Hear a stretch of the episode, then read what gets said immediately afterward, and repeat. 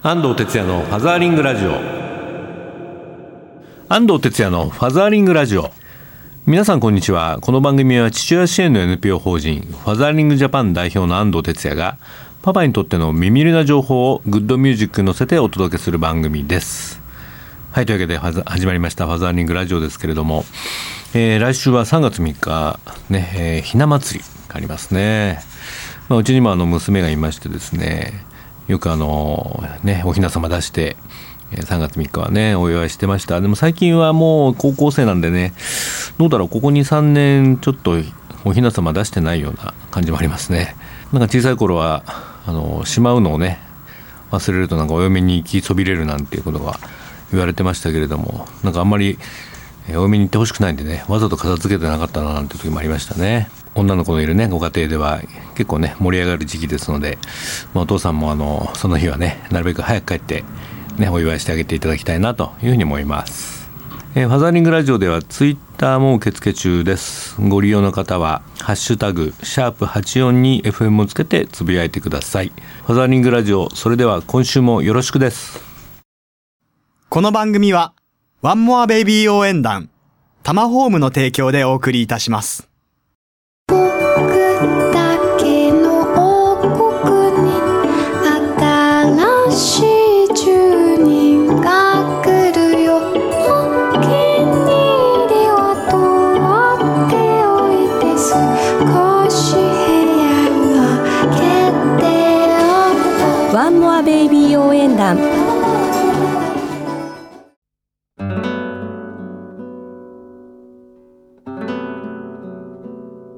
ファザーリングラジオ FM 西東京からお届けしていますここからはインフォメーションのコーナーこのコーナーでは子育てに関係するニュースなどをパパたちに必要な最新トピックスを紹介しています。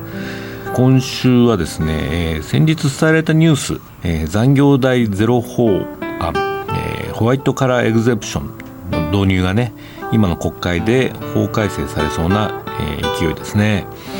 まあ、これあの労働時間でなく仕事の成果で賃金を決める制度なことなんですけれども、まあ、日本においても2006年ぐらいに1回議論があったんですが、まあ、あの残業代が消滅するという側面だけがクローズアップされちゃって、えー、なんかこうネガティブに収束しちゃったんですねその時はね。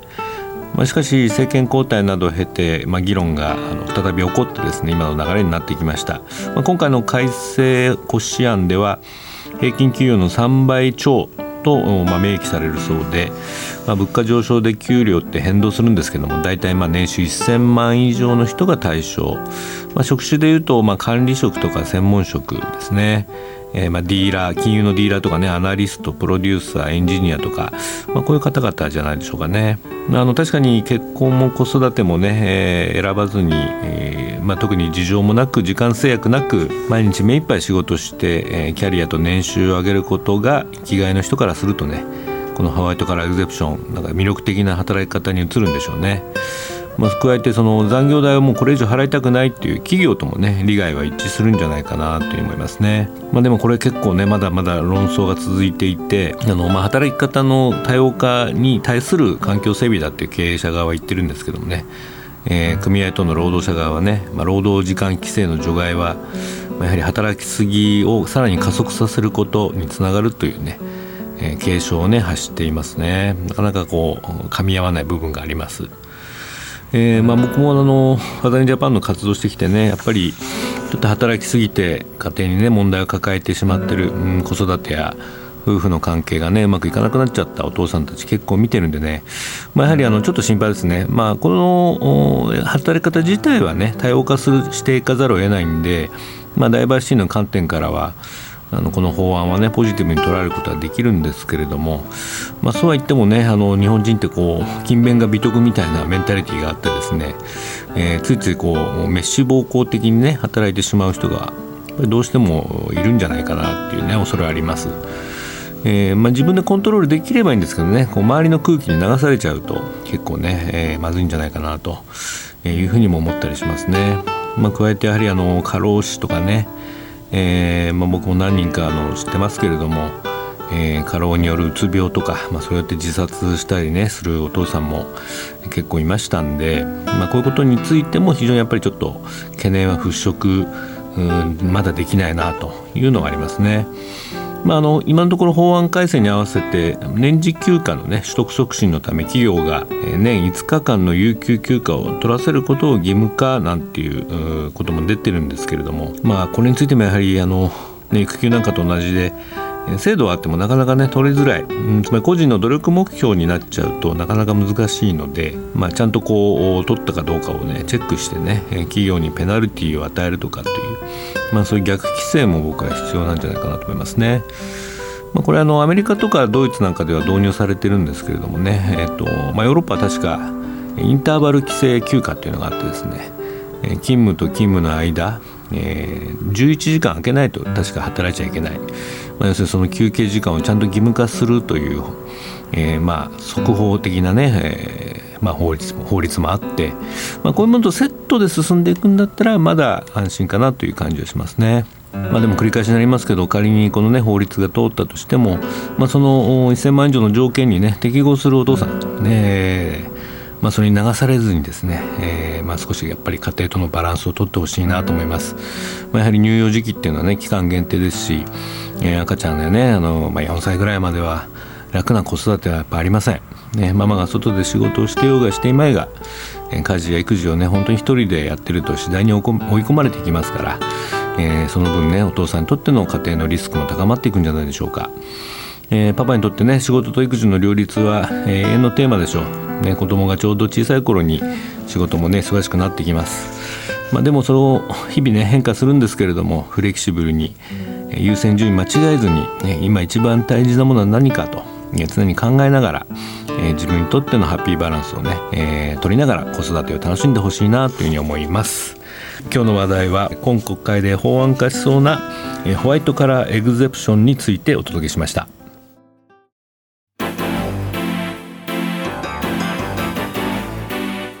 ファザーリングラジオ FM 西東京からお届けしています。ここからはソーシャルカフェのコーナー日本には社会的な課題がいろいろありますがそれを何とかしたい社会を変えたいという思いを持って活動している方をゲストにお呼びするコーナーです、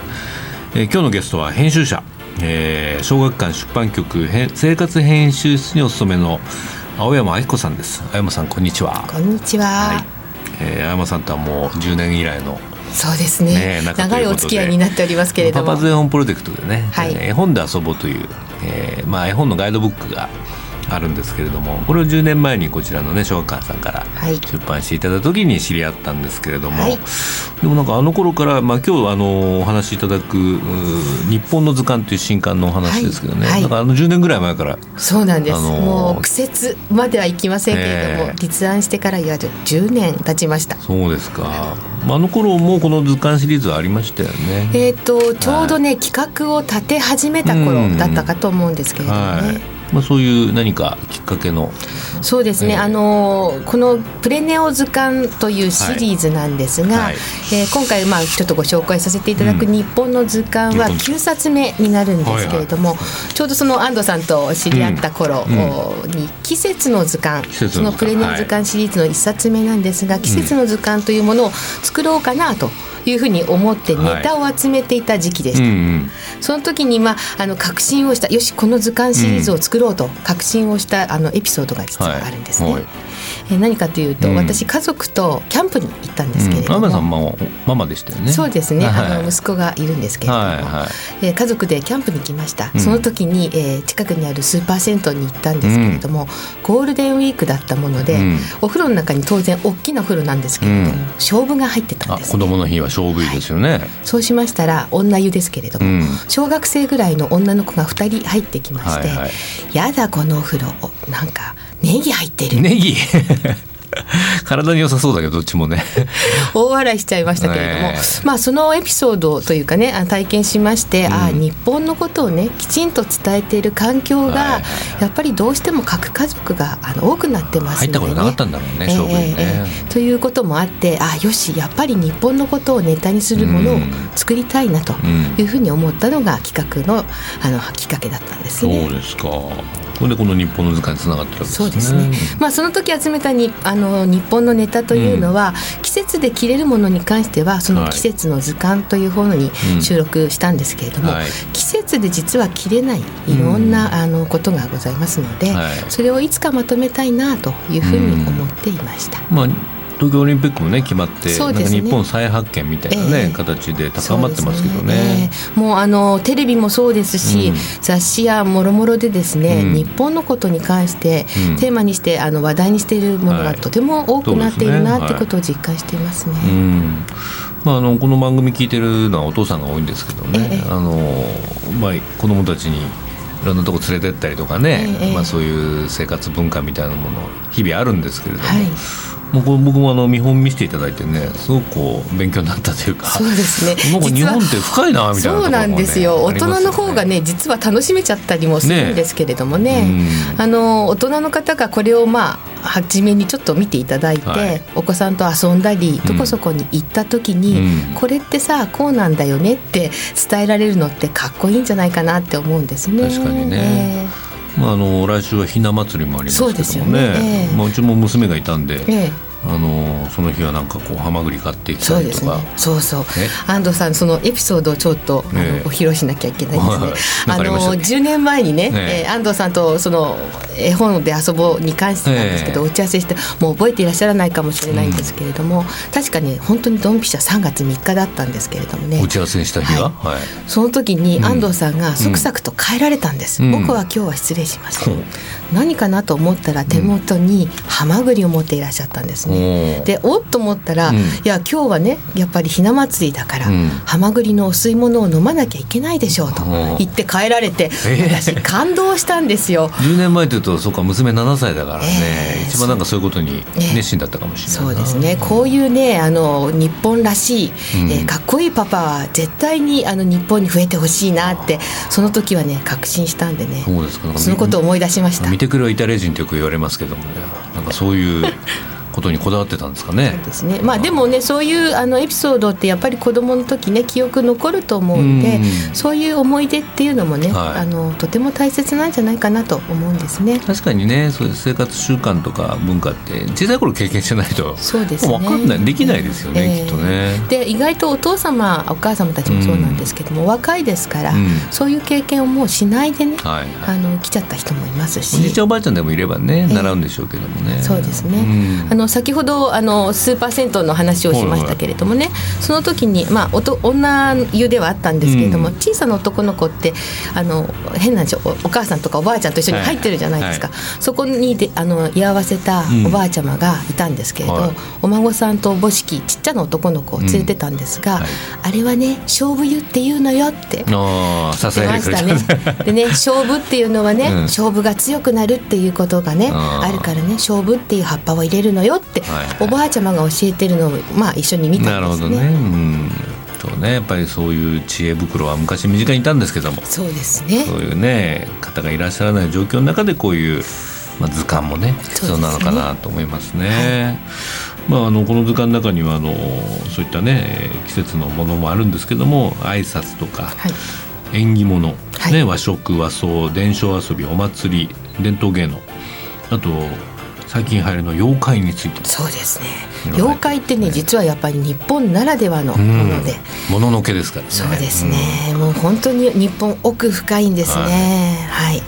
まあ、僕らの頃は「ゲゲゲの鬼太郎」とかですけどね、ね、今うちの小学1年生も妖怪ウォッチハマってますけど、ね、えーえー、なんか付録で妖怪ウォッチのなんかおまけもついてるらしいそうなんです、ね、実はですね初回限定特典としまして、うん、オリジナルの妖怪ウォッチ、うん、折り紙がついていますこれはかなりパパたちもね響きますね。はい。もうあの5種類をあの折れるんですけれども、うん、合計10枚ついているんですけれども、うん、か。なり楽しめると。初回だけですので。しかも伝統の折り紙でこれをそうですね。折り紙っても折り紙と外国の人にはあの認知されるような、日本ならではの文化だと思いますので、はいはい、そういったもので、ね、コミュニケーションツールですよねはい、ね、本当にそれもう体験こう手を動かすことによって日本をぜひ体験してほしいほしいかなというふうに思います。ね、今あの外国の観光客も増えててね。そうですね。多くなりました。折り紙ま習って帰りたいなんて人もいるかもしれないですからね。であのお子さん向けにあの平易な文章で書かれてますし、うん、振り仮名も全部についていますので。はい。あの日本の文化とかね、うん、例えば古典芸能で、うん、歌舞伎って何？って外国の人に聞かれた時に、はいはいはい、この本で紹介してるんですが派手な格好で演ずる絵劇でありますというふうに紹介してるんですがそれをまあ変な話電子辞書か何かに入れていただいて翻訳をしてもらえればそのまま使えますという長い間使える図鑑になっているという 副産物でもあります、ね、なるほどね。日本の文化風習伝承心をはい。まあ、多彩なビジュアルでね分かりやすく伝えると、はい、思いやりといったものもねね。入れていますけれども。はいえー、こちらがあのまだ発売になったばっかりでね、はい、2月25日に発売そうですね。発売になったばっかりです、本屋さんの店頭でね、はい、ぜひご覧いただきたいなと思いますし、はい、まあ、最近やっぱり親父の背中なんていうのもね少しこうね揺らいできてるのでうん、なんかこうもっとね、えー、日本のいいところをそうですね。自信持ってこう子どもたちに伝えられるような、えー、でもだから割となんか日本の伝統文化って合理的に僕できてるなって感じそうですよね、うん、本当にあのうまく理にかなっているというかね。季節のものをあの心地よくいただくってこともあると思うし、はい。まあ、若い頃ってあんまりそういうこと興味なくて あれだったんだけど割とこう親になって年取ってくるとあのもう一回見直してみたいなっていう気持ち。う、ね、うん、この本僕開いててねなんか思いましたね、うん、いろんなことがねやっぱりあのそういったことでつながっているんだなと食べるものも、はい、着るものも、うん、えー、行事もしっかりなんですが、はいうん、本当に理にかなっているなというふうに思います。そうですね。はい。ちょっと日本のね、えー、良きものを思い出したいなっていう方子供に伝えたい伝えたいなと思うパパやママはね。そうですね。ぜひねこちらご覧やっぱり国際社会っては言われますけれども、うん、自分の国のことをね、うん、あの知ってこその国際化だと思いますので。それこそまさにね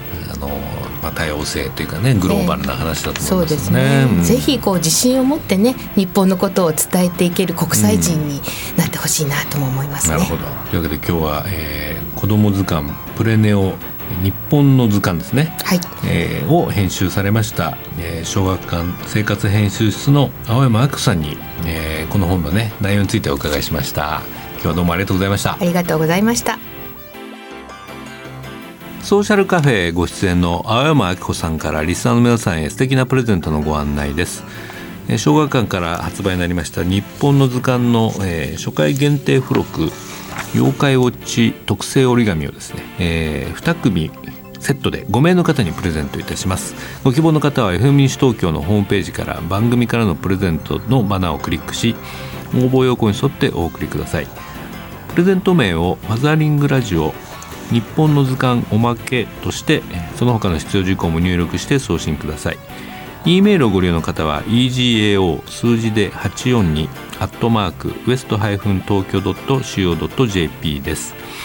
メールのタイトルにファザーリングラジオ日本の図鑑おまけ係と入力しご住所お名前年齢電話番号番組の感想を書いてご応募ください。応募の締め切りは3月14日放送終了後です。当選者の発表は商品の発送をもって返させていただきます。たくさんのご応募お待ちしております。来週のソーシャルカフェゲストは夫婦の問題を解決するパートナー大作戦というネットサービスを主催する市川義則さんです。こちらもどうぞお楽しみに。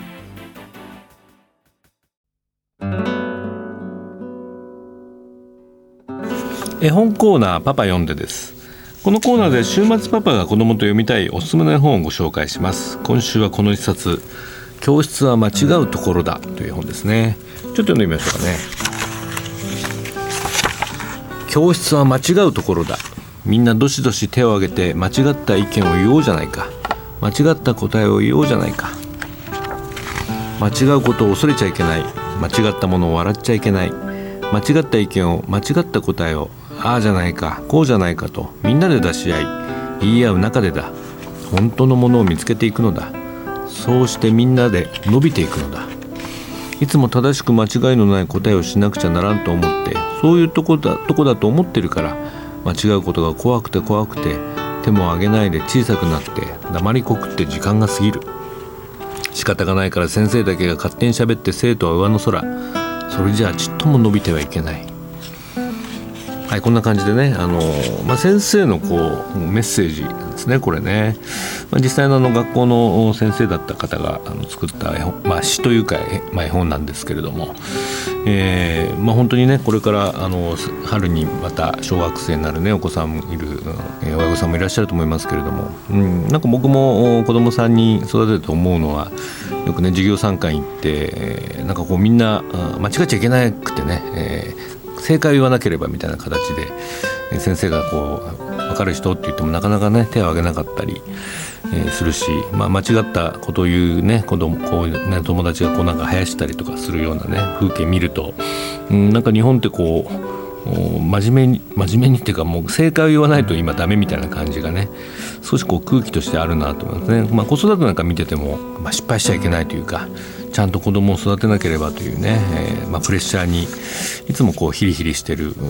パパやママがねいるんじゃないかなっていうふうに感じることもね、えー、あります。えー、絵本ナビにもこんなレビューが来てましたね。えー、森のきのこさん50代のこれじいじ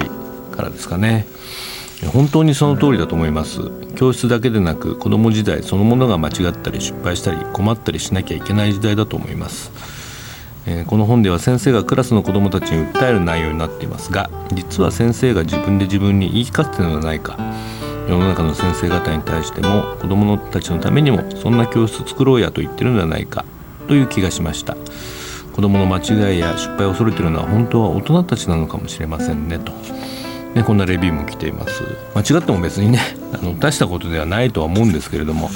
まあ、日本人の少しこうメンタリティーがね、えー、今ちょっと過剰になってるななんて感じる時もねありますので、まあ、今日はねこの絵本を紹介してみました、えー、教室は間違うところだ、えー、藤田真嗣作長谷川智子へ子供の未来社から発売になっています、えー、Facebook ページにも絵本ナビのリンクを貼っておきますのでご覧ください。今週のパパ読んででした。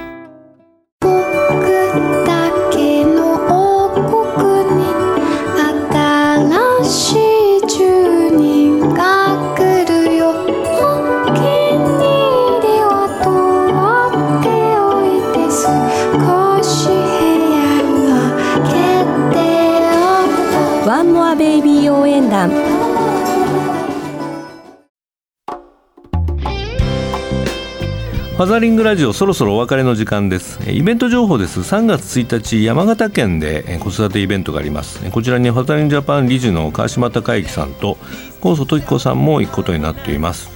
え、地域みんなで子育て応援団といつもお世話になってます山形イグメン共和国の共催イベント、え、みんなで作る子どもの笑顔というのがね3月1日の13時から山形県障害学習センター遊学館で開催されます。参加無料で託児もあるようです。ぜひねあのこの2人に会ってみたいなという方はですね3月1日遊学館までお越しください。ファザリングラジオでは皆様からのリクエストやメッセージを受け付けております。FM 西東京のホームページからリクエストメッセージのバナーをクリックして送信ください。E メールをご利用の方はメールアドレス egao 笑顔数字で842アットマークウエストハイフン東京 .co.jp です。ね、えー、いろんなパパの子育ての悩みなんかも受け付けてますのでねお寄せください。それから番組のフェイスブックページもありますのでゲストの写真なども載っています、えー、ぜひいいねして覗いてみてくださいね。えー、来週はひな祭りですけどね楽しんでください。ファザーリングラジオ以上です。お相手は安藤哲也でした。パパの皆さんまた来週までキーポンファザーリングバイバイこの番組はワンモアベイビー応援団タマホームの提供でお送りいたしました。